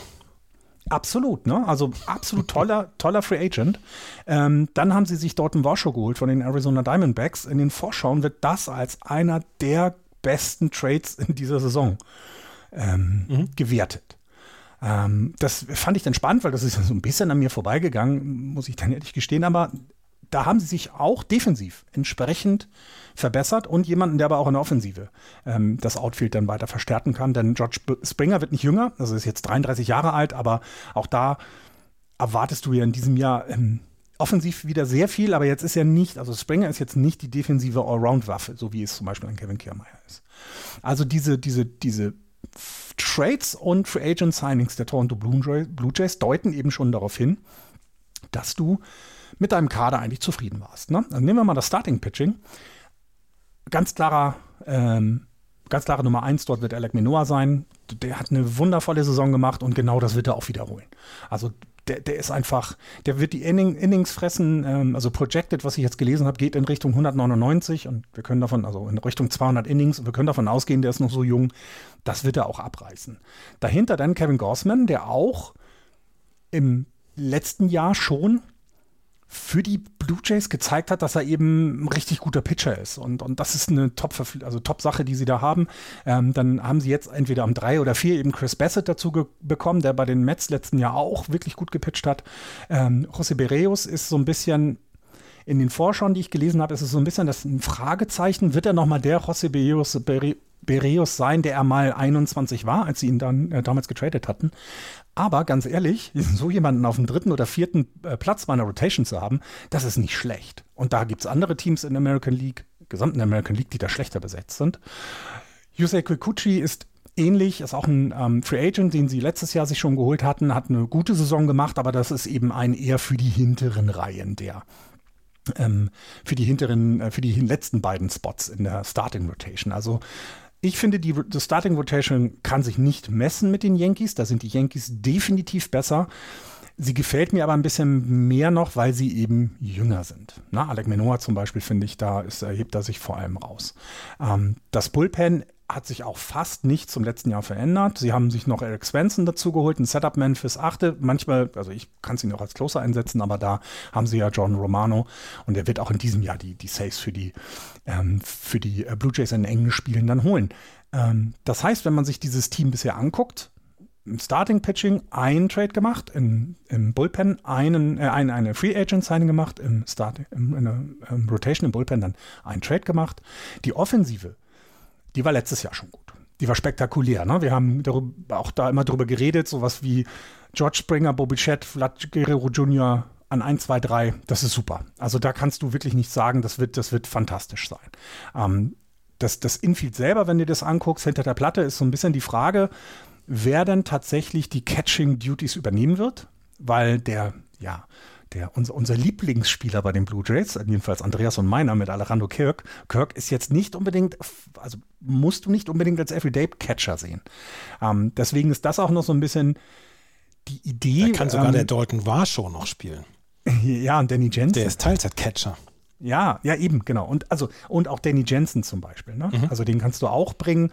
Ähm, plus, dass du in deiner Farm auf der, ähm, auf der Catcher-Position auch noch was hast. Also du, du kannst theoretisch hier sogar noch was tun. Also du könntest dir sogar noch einen Trade überlegen in der Saison, wenn du eben meinst, Mensch, da da passt was an einer Stelle noch nicht ganz, da wollen wir noch irgendwo uns verbessern, weil der Catcher jetzt an sich ist nicht die, der Hauptaugenmerk der Toronto Blue Jays, muss man ganz klar sagen. Und ähm, ich, ich finde dann diese, diese Verpflichtung, dass du dein Outfield einfach stärker machst, weil das Infield ist mit, mit Whit Merrifield, mit Chapman, ähm, Vlad Guerrero Jr. an der 1 und Bobby Chet als Shotstop, das ist schon wirklich gut. Da kannst du nichts sagen. Du hast immer noch Santiago Espinal, ähm, hast du immer noch dabei, den du immer wieder bringen kannst. Ähm, du hast Kevin äh, Cavan äh, Biccio dabei, der auch auf ja, ich will nicht sagen, allen Positionen spielt, das stimmt nicht ganz, aber du kannst ihn halt auch immer wieder bringen. Das heißt, da mache ich mir defensiv keine Sorgen und offensiv auch nicht. Die Verpflichtung von Brandon Belt freut mich für ihn. Ich hätte ihn natürlich am liebsten für immer und ewig in einer Giants-Uniform gesehen, aber so ist halt das Business. Ähm, das ist aber dann auch eher so ein Wechsel. Ne? Der kann genauso First Base spielen, dass vielleicht Vlad mal in den, in das, äh, in, als Designated Hitter auftaucht, ähm, aber er kann ihm auch als Designated Hitter aufgestellt werden und deswegen mache ich mir keine Sorge um die Lineup der, ähm, der, Boston, äh, der Boston Red Sox, schon der Toronto Blue Jays. Das sehe ich sogar tatsächlich ähm, wirklich richtig gut. Ne? Und, und es gibt so ein paar Fragen, die sich eben ähm, die sie sich eben tatsächlich, die sie tatsächlich dann klären müssen. Na, das habe ich gesagt, was wird auf der Pitcher, äh, äh, auf der Catcher-Position äh, dann unbedingt passieren? Ähm, wie möchte ich vielleicht auch mit einer meiner guten Prospects, Ricky Tiedemann ist ein Starting-Pitcher der, der Blue Jays, in der im Moment noch in den Miners rumhaut, aber auch da könnte man sich überlegen, ihn hochzuziehen, je nach Was Lage macht er in den Miners? Was macht er in den Miners? Rumpitchen. Achso, ich habe was anderes verstanden. Achso, genau. ähm, die Farm der, die Farm der, ähm, der Blue Jays hat leider in den letzten Jahren ein bisschen gelitten. Die haben ja ein paar Trades auch gemacht und ähm, haben jetzt wirklich nur noch einen in den Top 100. Das ist eben etwas, wo man merkt, die Franchise geht jetzt langsam in den Win-Now-Modus. Also es ist nicht mehr, dass man sagt, hey, ja, wir können noch ein Jahr warten. Nee, sie waren im letzten Jahr ähm, sieben Spiele hinter den Yankees. Dieses Jahr müssen sie es dann zeigen, meiner Meinung nach. Ähm, ihr Over-Under von den Siegen her steht bei 90 gehe ich weit, also gehe ich auf jeden Fall drüber und für mich werden die Toronto Blue Jays in diesem Jahr die American League East gewinnen. Mir fehlt was. Mir fehlt was bei den Toronto Blue Jays und das fehlte mir letztes Jahr schon. Mir fehlt der der Go-To-Guy, der Typ, der die Franchise zusammenhält. Nicht nur wegen seiner Leistung, sondern weil er auch ein Clubhouse-Leader ist. Was ich im letzten Jahr bei den Toronto Blue Jays immer wieder gespürt habe, gespürt in Anführungsstrichen, weil ich von weitem nicht spüren kann, aber ähm, was mir immer wieder aufgefallen ist, das ist eine, eine, gute Truppe und ich glaube, die verstehen sich alle untereinander und das ist, ähm, das ist eine Truppe, die zusammenhält. Aber, aber es ist keiner dabei, der diesen absoluten Ober, ich will jetzt unbedingt diesen, ähm, die World Series gewinnen Willen nach außen trägt und dann auch in das Team reinträgt. Mit George Springer hat man einen relativ erfahrenen Mann jetzt geholt und ähm, eine Verpflichtung wie zum Beispiel Brandon Bell, der auch so ein bisschen als Clubhouse-Leader dann fungieren kann, auch wenn er nicht vielleicht immer unbedingt zu 100 Prozent über die Leistung gehen kann, ähm, ist meiner Meinung nach ein Hinweis darauf, dass den Toronto Blue Jays jemand Erfahrenes im Clubhouse fehlte, der so ein bisschen die Richtung vorgibt. Das war ein ganz wilder, junger, aufstrebender Haufen, aber ohne die richtige Struktur. Es, es, gab, es gab nicht den, den, ähm, den Terrier im Hintergrund, der die Herde Richtung, Richtung Meisterschaft führt. Das ist ein schräges Bild, ich weiß, aber, aber bleib bei mir.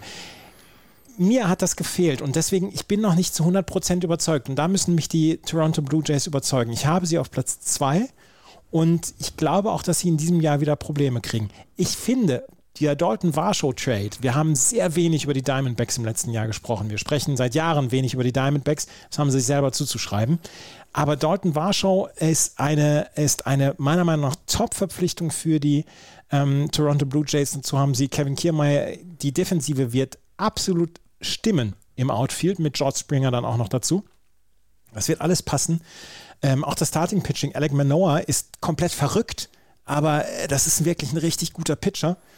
Und ähm, ich, ich, glaube schon, dass die, äh, dass die Potenzial haben, aber sie müssen es mir erstmal zeigen. Deswegen habe ich sie auf Platz 2. Ja, auch, auch, verständlich. Also ich kann das alles nachvollziehen. Ähm, ich finde auch die 90 Siege als wirklich tatsächlich als, als richtigen Wert hier, dieses Over-Under. Weil ich sie sehe genau in diesem Bereich, 89 bis 91 Siege. Ja. Die Toronto Blue Jays, ähm, ja, wir werden übrigens in diesem Jahr häufiger über die Diamondbacks sprechen. Da bin ich mir relativ sicher. Ja, sehe ich äh, genau wie du. Aber darüber dann in der National League West.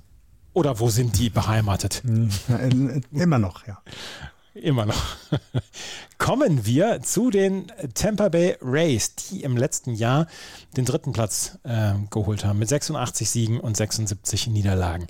Und wenn man äh, das letzte Jahr sich anschaut von den Tampa Bay Rays, dann kann man eigentlich nur sagen und das unter die Überschrift stellen, Verletzungssorgen. Sie hatten zwischendurch 13 Spieler auf der Injury List. Ich weiß noch, dass das Wanda Franco zwischendurch äh, verletzt war, ihr, ja, ihr unglaublich guter Infielder, der auch einen 13-Jahres-Vertrag unterschrieben hat und so weiter, größten Vertrag der Franchise-Geschichte unterschrieben hat.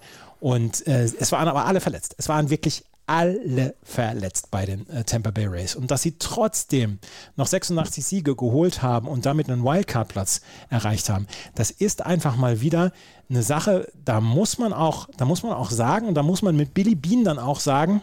How can you not be romantic about baseball?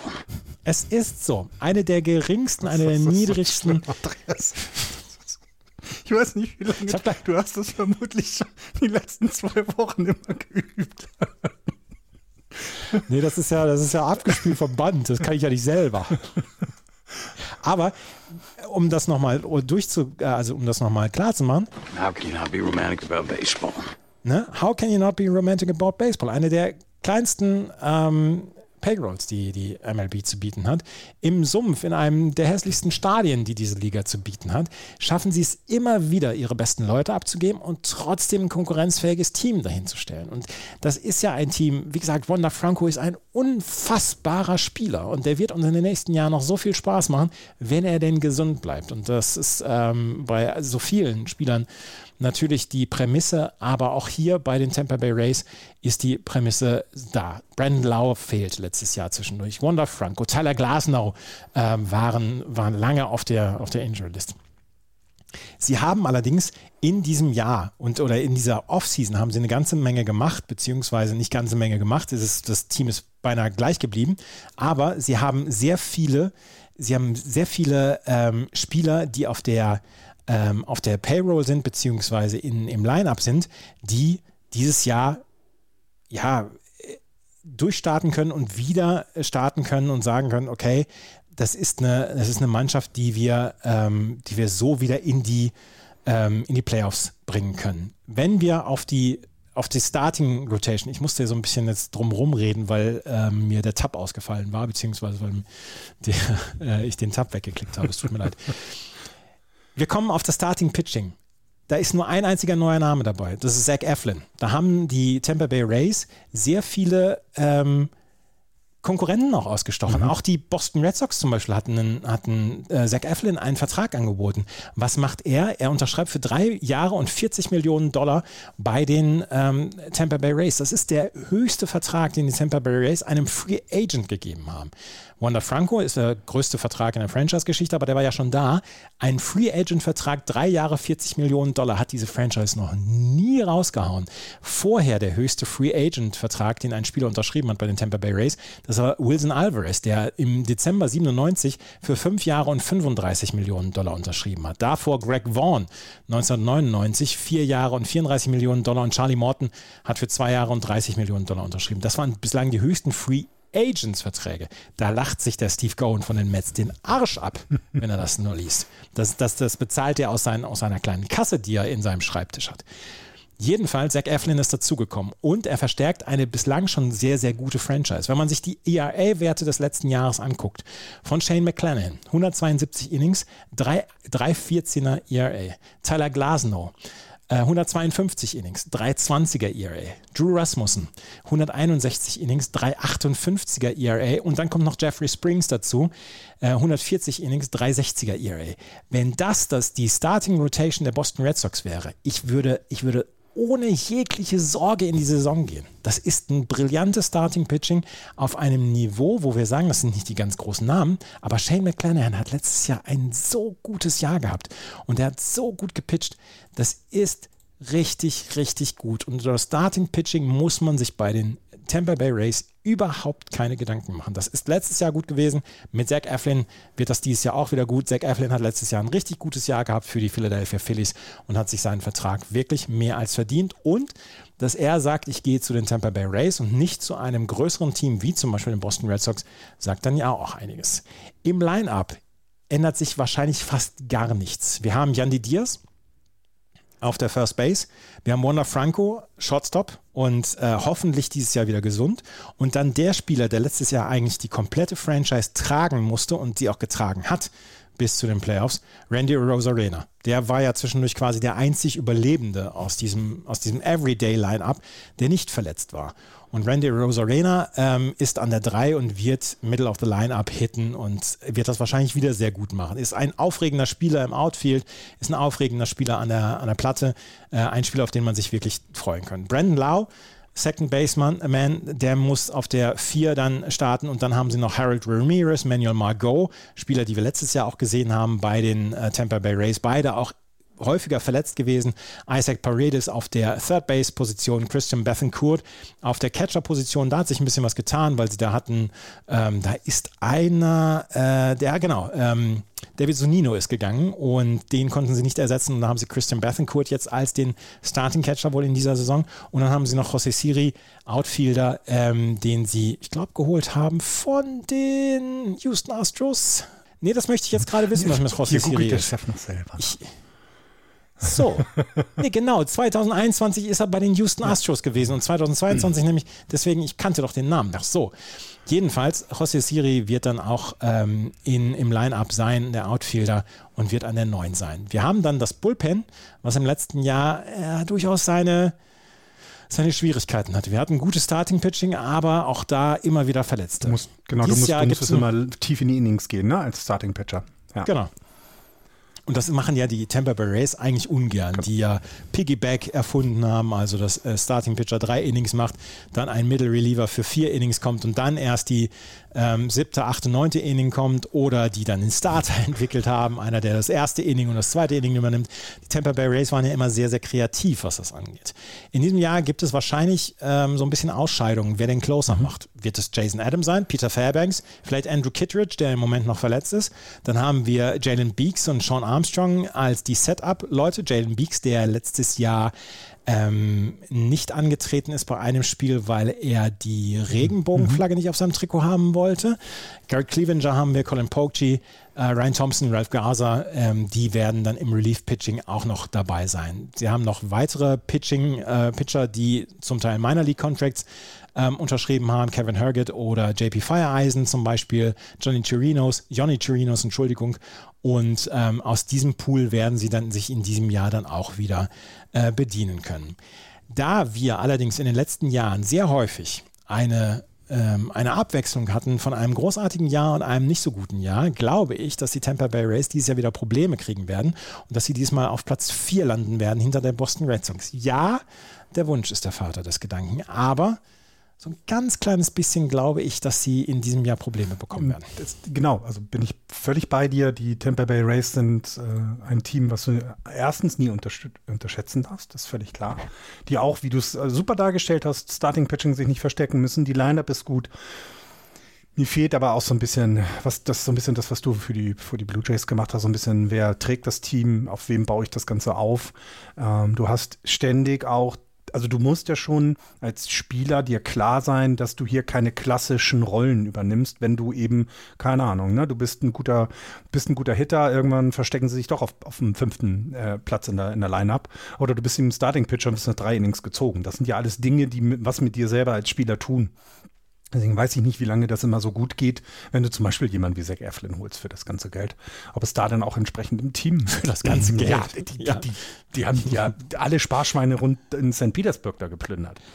Ja, ähm, was ja, man ja. immer wieder sagen muss, und das ist auch die letzten Jahre weiter so gewesen, sie haben immer noch eines der besten Farmsysteme ähm, der gesamten Liga, sind auf Platz 5 gerankt worden und deswegen ist das immer, also du hast immer die Chance, dass da noch einer hochkommt. Und äh, na, sie haben nur vier Leute in den, in den Top 100 gewertet bekommen. Ähm, aber ähm, die Chance, sich dadurch dann durch Trades oder eben, dass du sie hochziehst, besser zu machen, ist bei den Tampa Bay Rays immer zu sehen. Ähm, deswegen, also ich habe sie in diesem Jahr auch auf Platz 4, weil mein Überraschungsteam in dieses Jahr die Baltimore Orioles sein werden. Ähm, und deswegen ähm, sehe ich das auch nicht so. Und die ganze Stadiongeschichte, ich habe mich da ein bisschen eingelesen. Also wir sind jetzt schon ein Stück weiter. Es soll ein, ein neuer Komplex gebaut werden. Der soll eine Billion Dollar kosten, also eine Milliarde. Ähm, äh, dann, ne, ist ja Billion in, in, den USA sind ja unsere Milliarde. Mhm. Die Hälfte davon soll natürlich von Steuerzahlern bezahlt werden. Natürlich. Na, die, haben ja das, das, das bezahlt Ron DeSantis gerne. Ja, siehst du. Na, eben. Und, und das ist wieder sowas, na, also du hast einerseits hast du, dass dieses Gebiet, in dem ähm, die Tampa Bay Rays jetzt spielen, also St. Petersburg, die Gegend, in der sie sind, dass das wieder etwas ja, belebt werden soll. Sie haben jetzt einen, ähm, einen, einen People of Color Bürgermeister in St. Petersburg, der auch eben entsprechend, äh, sie sagten, also diese, diesen Gasplant District wieder so ein bisschen ähm, so ein bisschen aufwerten möchte. Und da würde natürlich so ein neues Stadion und eben entsprechend das drumherum. Ne? Also es ist ja nicht nur Stadien, äh, das Stadion, was gebaut wird, sondern dann werden ja Wohnungen gebaut, dann werden, wird Industrie, äh, also Gewerbe äh, ermöglicht und so weiter und so weiter. Also das, das gibt es ja immer, aber es ist immer noch in St. Petersburg. Und die heißen ja nicht die St. Petersburg Race, sondern die Tampa Bay Race. Die Leute aus Tampa müssen über eine Brücke fahren. Da gibt es immer Stau. Es gibt nur eine einzige Autostraße dahin. Und für die Amerikaner sind absolut, na gut, die stehen schon immer im Stau, aber ne, die fahren ja alle mit dem Auto hin. Das ist halt, du kommst da schwer hin und schwer weg und es ändert sich nicht, nur weil du das ein bisschen aufwertest und 500 Millionen vielleicht äh, von der Stadt bekommst, um, um da neue Stadien zu, zu, zu bauen. Ne? Also das Ganze, ne? dann ist das wie immer, also wie immer bei solchen Neubauten, natürlich bauen die Rays das nur, wenn sie dann auch also ein bisschen was von dem, was dann an Hotel, Hotels gebaut werden, dann können wir doch ein bisschen mhm. von den Steuern auch dafür bekommen. Und, und das, ja. also genau dieses Ganze, was wieder anfängt, und deswegen ist das auch noch nicht spruchfest, das ist tatsächlich noch nicht sicher, dass sie ein neues Stadion bekommen. Und solange ist das eben ein Team, was ähm, Aufmerksamkeit verdient hat, ist aber ja nicht bekommen wird. Spruchfest oder handreif, das ist es noch nicht in St. Petersburg. Möchtest du dich, möchtest du jetzt so ein bisschen die Baltimore Orioles hypen? Ich würde das gerne tun, denn die, ähm, ja. der, also die Baltimore Orioles haben ja letztes Jahr schon überrascht, wenn wir uns zurückerinnern, ne? so, so in Richtung September ähm, waren die auf dem Playoff-Platz. Und ähm, dann ja, hat es dann am Ende nicht geklappt und es waren nur drei Spiele, die sie ähm, auf die Tampa Bay Rays zurücklagen oder auf diesen dritten Wildcard-Spot. Mit einem relativ jungen Team, ne? das darf man auch nicht vergessen. Die Baltimore Orioles haben ja nicht im letzten Jahr sehr viel an Trades oder Free Agent Signings gehabt, sondern ähm, waren ja ein Team, was eigentlich gewachsen ist. Ne? Und in den Vorschauen, die ich gelesen habe, heißt es auch so ein bisschen, sie wollen so ein bisschen das machen, was die Sieger der 2016er World Series gemacht haben. Ne? Du hast, ähm, ein, hast Saisons, in denen du dann sehr hoch picken kannst im Draft, holst dir dann eben entsprechend Spieler, die dich weiterbringen und ergänzt das Ganze dann im, in den Jahren darauf ähm, mit ja einfach. Florian, einmal gerade, einmal gerade, die Älteren werden sich erinnern, die Chicago Cubs in 2016. Was habe ich gesagt? Nix. Du hast nicht, so. du hast gesagt, die, wie die World Series Ach so, 2016. Dachte, das weiß man in diesem Podcast. Also. Nein, okay, die, genau, die Cubs. Ne? Also dieser Weg war ja auch, ne, mit Chris Bryant, mit Anthony Rizzo, mit äh, Baez, Javier Baez und so weiter und so weiter. Das war ja auch ein Team, was durch die Draft-Picks ähm, ähm, stark geworden ist. Ich meine, wir erinnern uns, wer das erste, ich lasse es. Ähm, und ähm, was haben die jetzt gemacht? Sie haben jetzt tatsächlich ein paar ähm, Zugänge, die die den Orioles so ein bisschen genau das zeigen, ja, wir wollen jetzt ein bisschen Erfahrung reinbringen. Ne? Sie haben sich Adam Frazier geholt für ein Jahr, 8 Millionen, finde ich eine super Verpflichtung, kannst du nicht sagen. Sie haben sich James McCann geholt, dann denkt man erstmal, hä, wieso holst du dir so einen alten Catcher? Naja, du hast auf der Catcher-Position einer deiner letztjährigen Top-Prospects mit Adley Rutschman. Der, einfach auch noch jung ist und der wird auch in diesem Jahr in sein, in sein quasi zweites Jahr Loch fallen und wird nicht sich stetig nach oben entwickeln, sondern Dellen haben. Und es wird Spiele geben, in denen er mal Ruhepausen braucht. Dann hast du mit James McKenna einen erfahrenen ähm, Catcher, den du dann hinter die Platte stellen kannst. Also völlig in Ordnung. Ähm, du hast, wir haben im letzten Jahr schon, haben wir auch dann drüber gesprochen, mit Gunnar Henderson den Top-Prospect der gesamten Liga im Kader. Und man geht davon aus, dass er auch der Starting Shotstop wird in diesem Jahr. Also die werden nicht nochmal, also sofern alles gut läuft im Springtraining, werden sie jetzt nicht nochmal sagen, komm, geh lieber nochmal runter, ähm, hol dir noch ein paar At-Bats in AAA und dann kommen irgendwann im Mai hoch. Nein, man geht, alle gehen davon aus, ähm, dass, der, dass er auch entsprechend ähm, der Starting Shortstop wird. Dann hast du ähm, schon mal mit, mit, mit Rutschman und äh, Henderson zwei, ja, Local Guys, wenn du so willst. In der, in der, in deiner gesamten Lineups übrigens sind jetzt geplant von den neun Positionen sind es äh, sechs, die aus, die, die aus eigenen äh, Picks kommen, aus eigenen Verpflichtungen. Also du hast äh, wirklich ein Team, worauf sich die Leute jetzt schon ein, zwei Jahre gefreut haben in Baltimore. Ne? Du hast ein junges Team, du hast ein spektakuläres Team, das du jetzt eben, wie ich es gerade gesagt habe, zum Beispiel mit dem äh, Second Baseman Adam Frazier ergänzt hast. Von dem erwarten jetzt keine 30 Home Saison, davon ist er weit entfernt, das ist auch in Ordnung, sondern da geht es, glaube ich, eher darum, so ein bisschen ähm, ja, Erfahrung mit reinzubringen. Und das gleiche gilt ja dann für James McCann, den sie sich geholt haben. Ähm, na, du hast letztes Jahr schon ein, ein Starting-Pitching gehabt, das ganz okay war. Das ist jetzt nicht unbedingt das Beste gewesen, hast aber mit Kyle Gibson und Cole Irvin ähm, entsprechend zwei neue Leute dazu geholt, die auch gleich eins und zwei in deiner Rotation einnehmen werden. Das heißt, mit Kyle Gibson hast du einen 35-jährigen erfahrenen Pitcher, der definitiv in seinem in diesem Jahr seine 150, vielleicht sogar 180 Innings kriegt ähm, und äh, auch, auch so ein bisschen Erfahrung mitbringt. Äh, Cole Irvin ist äh, von den Oakland Athletics gekommen in einem Trade. Auch der wird dann entsprechend dir das äh, anbieten und macht dann eben, oder dann musst du eben versuchen, an dem Tag 1 und Tag 2 in deiner Serie dann mit diesen beiden lange in die Innings zu gehen und dann kommen die Jung, Young Guns, die jüngeren Leute. Sie haben mit Kyle Bradish, Dean Creamer und Grayson Rodriguez ähm, drei Spieler, die erstens unter 30 sind und mit äh, Grayson Rodriguez sogar eben 23 Jahre erst ist, die deine, ähm, die deine Starting Pitching Lineup, dann dein Starting Pitching dann entsprechend ergänzen. Ähm, die, das, das Bullpen hat auch letztes Jahr überzeugt, finde ich. Also gerade Felix Bautista, der, der Closer, der war wirklich gut. Ähm, sie haben sich mit Michael Givens noch einen Setup-Man geholt oder einen Middle-Reliever geholt und im Rule 5 Draft noch Andrew Pauliddy, der ähm, auch ein junger Spieler ist, aber eben entsprechend eventuell dann mal Innings übernimmt, wenn die Young Guns aus dem, aus dem Starting Pitching oder wenn die etwas älteren wie Kai Gibson mal vielleicht ein schlechteres Spiel haben, entsprechend auch ähm, ähm Innings übernehmen kann. Ähm, insgesamt finde ich, haben sich, haben die Baltimore Orioles gezeigt, im letzten Jahr gezeigt, wir können schon was. Ne? Wenn du überlegst, dass sie im, im Juli und im August ein Winning Percentage über 60, also 64 und 63 Prozent hatten. Ähm, dass sie zum Ende hin dann geschwächt haben, geschwächelt haben, war dann klar, aber letztes Jahr haben alle gesagt, ja, das ist in Ordnung. Ähm, wir müssen dieses Jahr noch nicht in die in die, äh, äh, ähm, in die Playoffs kommen.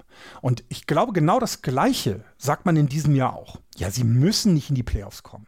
Wenn sie es schaffen, ist das super klasse und ein, eine große Überraschung, ähm, weil viele Projections äh, sie bei noch nicht mal 70 Siegen sehen, was ich eine riesengroße Frechheit finde. Ähm, aber wenn sie es schaffen, dann glaube ich, werden sie das in Style machen. Also ich glaube, die werden tatsächlich dann in dieser Division überraschen und werden in diesem Jahr, also diese lächerlichen 68,5 Over-Under, das, das, oder 76, Entschuldigung, 76 Over-Under, das, das schieben wir mal so weg und ich sage, die werden in Richtung 85, 86, vielleicht sogar 88 Siege gehen und komplett diese Klar. Division auf den Kopf stellen und Dritter werden und die Playoffs erreichen werden. Mhm. Ja, Und was ist, wenn du aufwachst? Dann werden sie Fünfter haben nur 75 Siege und es ist alles nicht schlimm. Und das finde ich, äh, deswegen wage ich mich hier auch vor die Tür. Deswegen wage ich mich vor die Tür und sage, ich bin jetzt mal der Erste, der auf den Orioles Bandwagon sich ganz vorne aufschnallt und drauf bleibt, egal wo der gegenfährt. Ja, das, das, ist auch, das ist auch dein komplett gutes Recht, dass du das sagst. Äh, völlig in Ordnung, alles in Ordnung ich bin großer Adley Rutschman-Fan, ich bin großer Gunnar Henderson-Fan. Ich finde sowieso, dass jemand, der Gunnar heißt, gar nicht, gar nicht schlecht sein kann. Und ich möchte, dass er ein Superstar in dieser Liga wird. Das, das, das mal von vornherein. Aber ich glaube, das Team ist insgesamt noch nicht so weit, um über eine gesamte Saison mit den Besten dort mitzuhalten. Deswegen habe ich sie nach wie vor auf Platz 5 erstmal. Aber sie sind an der Schwelle und sie sind wieder man kann sich Spiele wieder richtig mhm. gut angucken, weil Adley Rutschman zuzugucken macht Spaß. Äh, Gunnar Henderson habe ich letztes Jahr zwei oder dreimal in der Minor League gesehen und auch am Ende der Saison war er dann oben. Das macht auch Spaß, ihm zuzugucken und diesem Team bei der Entwicklung zuzugucken. Das haben wir über die ganzen neun, neun dreiviertel Jahre, die wir jetzt diesen Podcast aufnehmen, haben wir das immer wieder gehabt, dass wir zwischendurch die Astros gehabt haben, die San Diego Padres ähm, als neues Team, damals die Chicago Cubs, die wir so beim, beim Besserwerden, denen wir zugeschaut haben und immer mit viel Sympathie. Auch den Toronto Blue Jays. Ähm, und das ist jetzt, das sind jetzt die Baltimore Orioles. Und das wird werden. Da bin ich hundertprozentig davon überzeugt. Sie haben ganz, ganz tolle junge Spieler da. Aber in diesem Jahr meiner Meinung nach wird es nicht reichen.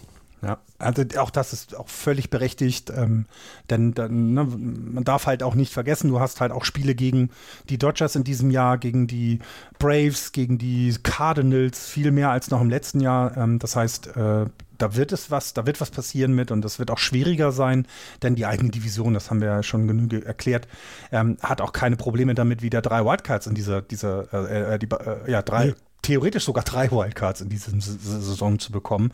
Dann gibt es genug Teams, die in der Lage sind, äh, Siege auf die äh, Matte zu legen. Das, das sehe ich genauso.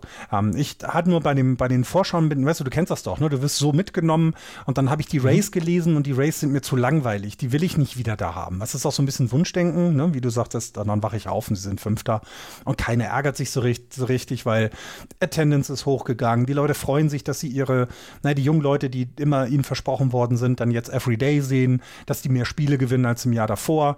Und dann ist, finde ich, alles gut. Dann ist alles gut in Baltimore. Ja, ist es auch.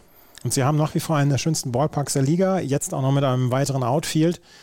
Beziehungsweise das Leftfield ist ja, ist ja erweitert worden und äh, einer, der gestänkert hat, war letztes Jahr Aaron Judge, der sich um drei oder vier Home Runs beraubt sah, wo ich dann auch wieder gedacht habe, Mensch. There's no crying in baseball. There's no crying in baseball. No crying. Habe ich übrigens letztens wieder geguckt, den Film. Ja. Das ist ein herausragend guter Film. Einer der wenig guten, äh, äh, äh, der ist wirklich sehr gut gealtert, ne? Also es ist nicht so, dass. Ja. Ja, ja, das, das ist schon recht. Also, ich habe auf Platz 1 die Yankees. Hast du auch. Ich glaube, ähm, Axel auch. Wie, ich habe die. Wen hast du auf Platz 1? Ach, du hast die. Ich, das, ich, werde, ich habe das letztes Jahr gemacht und ich werde es dieses Jahr wieder machen. So. Bis einer heult.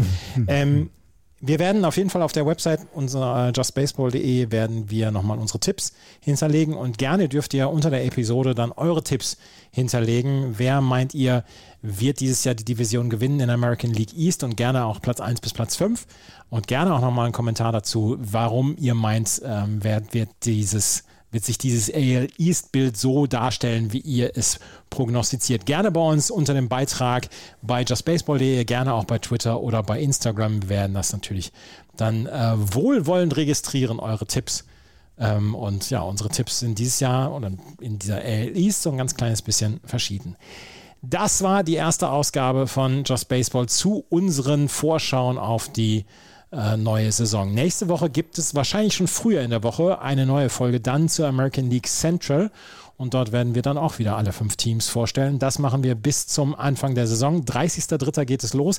Wir haben am Donnerstagabend aufgenommen. Am Freitagabend gibt es die ersten, ersten Spring Training. Ja, freust du dich auch schon so? Wie ein kleines Kind. Ich habe erstmal beim Fernseher die App wieder nach ganz vorne gepackt, ja? dass wenn ich den Fernseher anmache, ich nur einmal runter und los, Baseball, Baseball, ah, Baseball. Ja, ich freue mich unter den Favoriten abgelegt. Ja, ich freue mich auf diese Saison so sehr wie noch, wie lange nicht. Das ist so ein bisschen wie nach der Corona-Saison. Das war ja auch schon klasse, aber in diesem Jahr gibt es so viel fantastische Geschichten zu schreiben. Das erste Spiel der Yankees gegen die San Francisco Giants, das Team, was sich um Arson Judge bemüht hat. Ähm, also äh, fantastisch, ne? Das, die jungen Orioles, ähm, auch wieder, ne? Die, die langweiligen Rays, die wahrscheinlich Erster werden jetzt, nachdem ich sie auf den vierten Platz getippt habe. Äh, oder, ähm, ne? Das, also fand, allein nur diese Division wird so viel Spaß machen und äh, freue ich mich richtig drauf. Wir freuen uns alle. Ähm, wenn euch das gefällt, was wir hier machen, freuen wir uns über Bewertungen und Rezensionen auf iTunes. Es soll uns inzwischen auch auf Spotify geben. Wir haben es nicht aktiv äh, nach vorne gebracht, aber es soll uns inzwischen auch bei Spotify geben. Also könnt ihr ja mal gucken. Ich habe selber gar nicht nachgeguckt.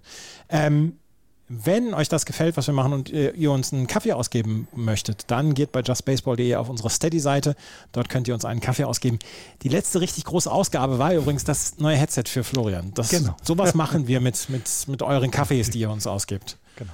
Vielen Dank dafür, dass wir in die Lage geraten sind, dann so ein durchaus ähm, preisintensives Headset dann zu kaufen. Vielen Dank dafür. Ähm, nächste Woche, wie gesagt, gibt es einen neuen Podcast und ähm, Florian, ich danke dir sehr und möchte mit Worten von Billy Bean enden. Good meeting. Every time we talk, I'm reinvigorated by my love of the game. In diesem Sinne, bis zum nächsten Mal. Tschüss. Ciao.